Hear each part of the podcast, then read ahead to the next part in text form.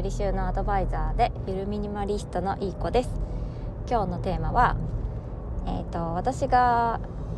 片付けを始めてからをちょっと振り返った話をしようかなって思います。えっ、ー、とですねあの私いろいろ断捨離手放したものがたくさんあるんですけどその中でも子供のものとかあとまあ子供のものおもちゃとかあとあれです子供のお洋服入れてたチェストとかおもちゃ箱とかほとんどがそのすでにもう使わなくなったものをたくさん手放してきたんです。であのー、子供のものってやっぱり思い出もたくさんあるし可愛い可愛い子供のものなのでやっぱり手放す時っていうのはどうしても苦しいという苦しいまではいかないんですけどやっぱ手放してもいいものなのかとかちょっとわからないっていうところもあって、まあ、まずは、まあ、いきなり子供の思い出のものっていうよりはあの明らかなゴミ。明らかなゴミって言っても、まあ、ゴミを貯めるほどでもなかったのでその明らかなゴミっていうのは思い出だと思って取っておいたけどなんか今となっちゃこんなものもいいかなっていうようなそう思えるものから手放していきました。でそれをもういいかなって思う思ったものを手放してみたらまあ手放したことすら忘れてしまっている。でまあ、ちょっとずつ免疫じゃないですけど練習みたいな感じになって、まあ、少しずつ本当に大事だなって思って思い込んで取っておいたもの子供のおもちゃとかもう絶対に使わないもの。しかも壊したくはないんですよね。大切にそのままでいてくれるんだったら取っておきたかったけど取っといたら経年劣化で壊れちゃって誰かに譲りたかったのに誰かにまた使ってほしかったのにもう誰にも渡せないほど汚くなってしまったりとか壊れてしまったりとか、まあ、そんな感じで、まあ、ちょっと痛い思いをしながら手放したんですよねついに。だって持ってたって使えないですし誰か孫とかできてももうそんな汚いみたいな。だったら新しいおもちゃ買ってあげるよみたいな感じだったので、まあ、ちょっとチクッとしながらも、まあ、手放していったんですよね。もちろんですねまだ使えるものっていうのはジモティっていうサイトを使って地元の人にあの無料でたくさんお譲りしてきました。で、まあ、ちょっと痛い思いっていうのはやっぱどっかでするんですよね。それぐらい物を溜め込みすぎてしまったらもうあとは出すしかないんですよ。いくらまだ使えるものとはいえど自分が使わないのであればこの先の自分の人生とか生活生活かな人生というより生活を苦しめますよね家の中の広さっていうのは有限だし、あのー、生きてく上でまた物は増えるわけだしで子供も大きくなったらまた必要なものも変わってまた必ず物っていうのは増えるんですよね。そこでその、まあ、ずっと所有し続ける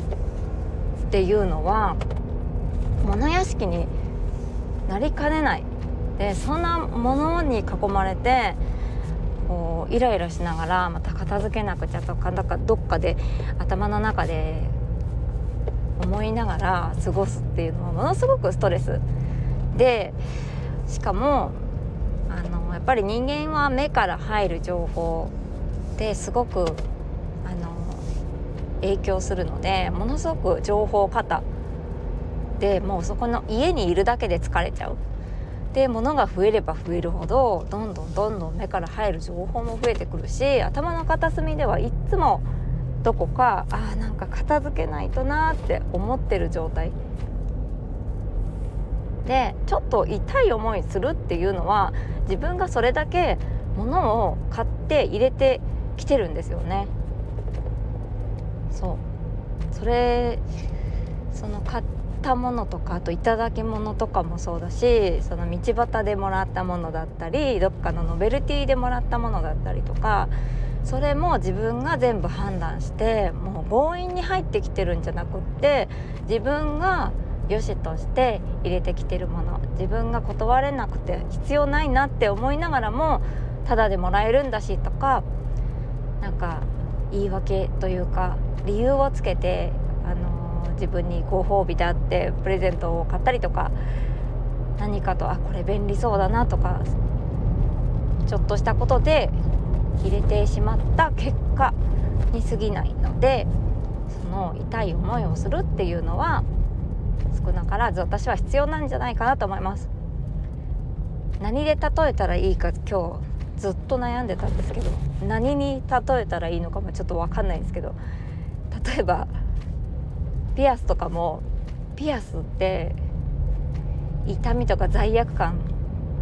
少なからず伴いますよね穴開ける時痛いしああ親からもらった体に私は傷をつけるのねとかちょっとした罪悪感とか抱えながらもそして開けた後も数日は産んだりぐじゅぐじゅしたりあ痛いな痛いなってちょっと痛いなって思いながらも可愛いピアスライフが送れるじゃないですか。